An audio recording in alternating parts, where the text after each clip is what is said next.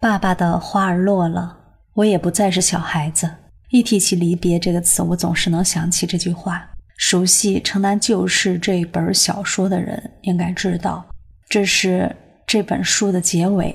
主人公英子在赶去医院见他的父亲最后一面的时候，望着庭院里凋谢的夹竹桃，默念出的这句话，为小英子的童年画上了一个句号。同样，也是现实中女作家林海音她自己的一个童年的终结。你好，我是追梦，欢迎来到梦话生活。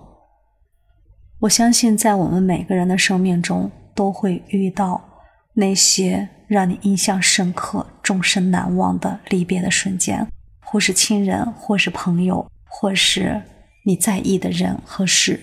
其实，经过一次次的离别，我觉得离别就是帮助我们成长的。不论是在你的童年，还是在你未来的一些日子里，它总是让你变得更加坚强。就像《城南旧事》的这本书里，它是以小孩子的眼光。来写生活中各种各样的遗憾和别离，它给了我们带来更多的思考。可能离别才是人生的常态，就像书中所写的，请不要为了那页以消逝的时光而惆怅。如果那就是成长，那么就让我们安之若素。离别，尤其是对于深深爱着的人的离开，那其实是特别的残酷，尤其是在英子的童年。这样残酷的、悲痛的离别，却来了一次又一次。那么多他爱着的人，就像一朵朵鲜花一样，一片片凋零枯萎，然后不知去向。我印象中最让我难受的就是英子的小伙伴妞与秀珍，原来他们竟然是母女。其实是在英子的帮助下，这对母女。才得以团聚。当天晚上，母女俩特别着急的把行李收拾好，然后要去寻找妞儿的父亲。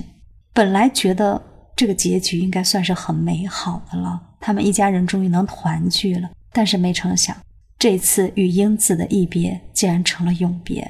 看到英子那个纯真、清澈的眼神，慢慢的被惆怅所取代，我的心里真的是特别的痛。我相信，如果你也看过这部影片或者书的话，一定跟我是同样的感受。在这个小说里面，有着太多的离别，太多的模棱两可，太多的无奈。我们在音频开始的时候说到那句话：“爸爸的花儿落了，我也不再是小孩子。”父亲的离开是小英子童年的一个句号，同时也是作者林海音给自己童年的一个终结。其实，在林父患病的几个月里。他就不断在把闯练，孩子里面你最大这样的意识灌输给作为长女的林海音。闯练就是闯荡的闯，练习的练，让林海音她在很小的年纪里面就能有这样一个意识，就他的父亲并不是把他当孩子来看的。父亲说，无论什么困难的事情，只要硬着头皮去做，就闯过去了。所以林海音在很小的时候就养成了一种早熟、稳重、充满闯劲儿又不依赖别人的那种独立的心情。他的父亲的离开是深刻的，同时父亲留给他的不仅仅是这样一种性格的塑造，其实对文学的热爱、对日本帝国主义的厌恶，都成了林海音的生命和性格的标签。这些特质呢，在后面也改变了林海音的命运，并帮助他在成年后。获得了一个幸福而成功的人生。父亲去世后，林海音在十三岁的时候就成了家里的主心骨，帮助他的母亲拉扯养活六个弟弟妹妹。但是呢，他没有因为生活特别的艰难而变得很气馁、消极，反倒是磨练出一种大气又爽朗、心思特别细密的一种个性。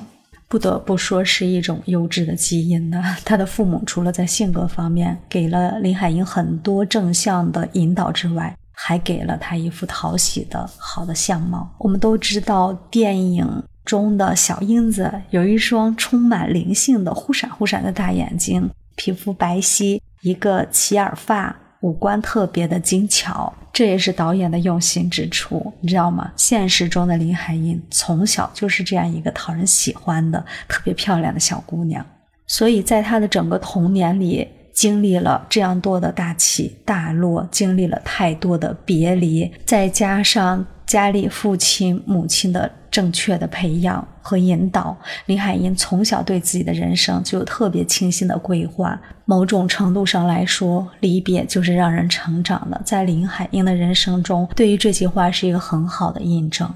他要完成父亲没有完成的梦想，成为记者或者作家，靠手中的笔来养家糊口，实现自我的价值，最终还收获了自己的完美人生，收获了完美的爱情。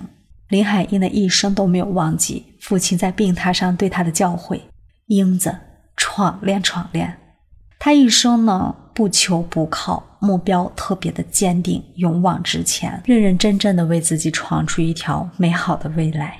我想，当林海音再次与他的父亲重逢的时候，一定可以自豪的对他的父亲说：“父亲，这辈子我闯过来了。人生就是在不断的相遇，不断的离别。”同时，也是在不断的得到和失去。你有没有想过，每一场相遇和离别，有可能都是上天来安排的？所以，我们最好的方式就是活在当下，顺其自然，珍惜自己拥有的，祝福已经失去的。因为所有的一切都有可能是命中注定。接受、享受、自在、安然。希望正在听节目的你，也能够勇敢。勇敢地正视自己的每一次得到与离别，正视自己一点一滴的成长，让我们变得越来越好。那我们今天就聊到这儿了。最后记得关注“追梦”，订阅“梦话生活”，同时也希望能在留言区与我分享让你印象深刻的一次离别。感谢你的点赞、收藏、转发和评论。感谢收听，我们下期见，拜拜。